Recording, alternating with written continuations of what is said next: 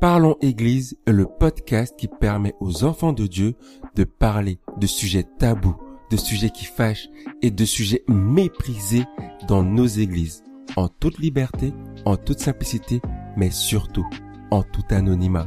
Parlons Église n'est pas mon podcast, ni ton podcast, c'est notre podcast.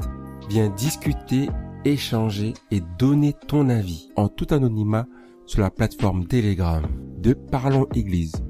Tous les liens sont disponibles dans la description. N'oublie pas que tu peux venir donner tes sujets en DM sur le compte Insta Parlons Église, tout attaché, ou par mail parlonséglise.gmail.com. Maintenant, parlons Église.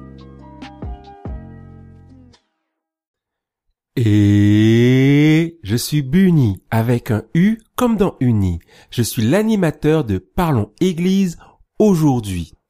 Avec Eddie, nous avons discuté du fait que les hommes sont parfois largués et ne savent pas comment aller vers les femmes. Et moi, ça m'a rappelé que dans l'église, il y a des clans, il y a des groupes. Oui, oui, moi je m'appellerais très bien à l'époque où je faisais les afters quand j'étais à l'église de Philadelphia avec le pasteur Paul Ettore, pasteur principal. J'étais dans la jeunesse et j'organisais les afters. Il y avait trois cultes à l'époque. Je, ne sais pas si ça a changé dernièrement. Il y avait le culte de 10 heures, le culte de 13 heures et le culte de 16 heures. Et le culte de 10, c'est le culte des familles, des adultes, des darons. Le culte de 13, c'est le culte des jeunes. Et le culte de 16, c'est le culte des travailleurs ou des personnes fatiguées, tout simplement. Mais le truc qui était vraiment flagrant, c'est que quand tu changeais de culte, tu changeais littéralement d'église. Les dons spirituels étaient différents, la louange était différente, la prédication même parfois était différente parce qu'elle était adaptée au public qui était présent. Bien que c'était le même pasteur avec le même message, c'était la même louange avec le même leader de louange, par contre, les dons spirituels étaient liés à l'assemblée, donc c'était pas les mêmes. Donc il y avait un autre mouvement de l'esprit en fonction du culte. J'ai pu faire certains dimanches où j'étais présent du matin jusqu'au soir, c'est-à-dire des 8 heures jusqu'à 18-19 heures, hein, 12 heures à l'église, hein. et j'ai pu vraiment voir la différence entre le premier culte, le second et le troisième.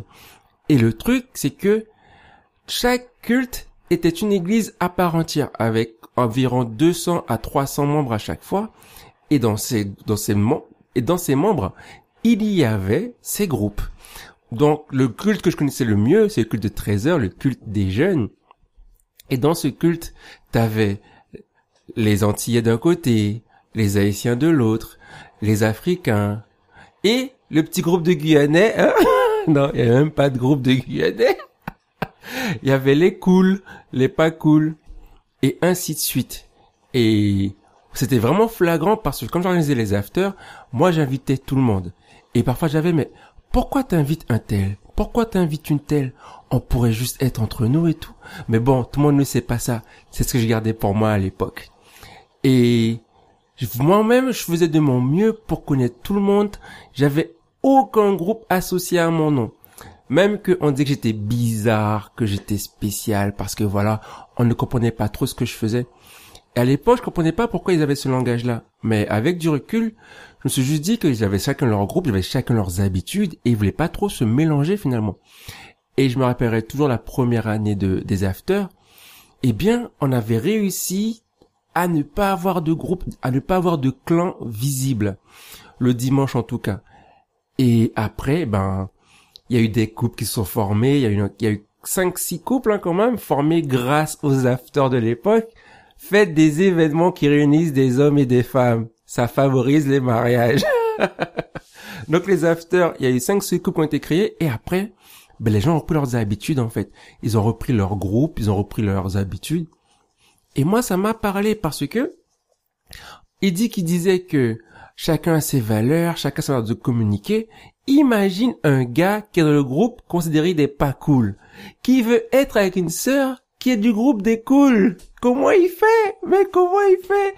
La tâche devient extraordinaire, ça devient vraiment un miracle. Se marier tient du miracle.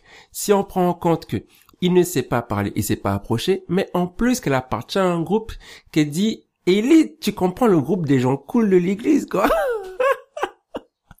Dans les gens cool, il y a les musiciens, euh, il y a les beaux gosses, les belles gosses.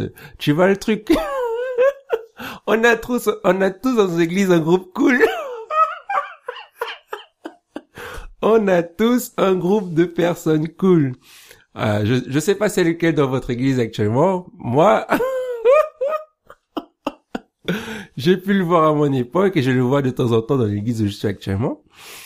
Et imagine ça, un gars qui qui est sans groupe ou qui est dans un groupe considéré pas cool. Comment il fait si la fille elle se trouve dans un groupe cool?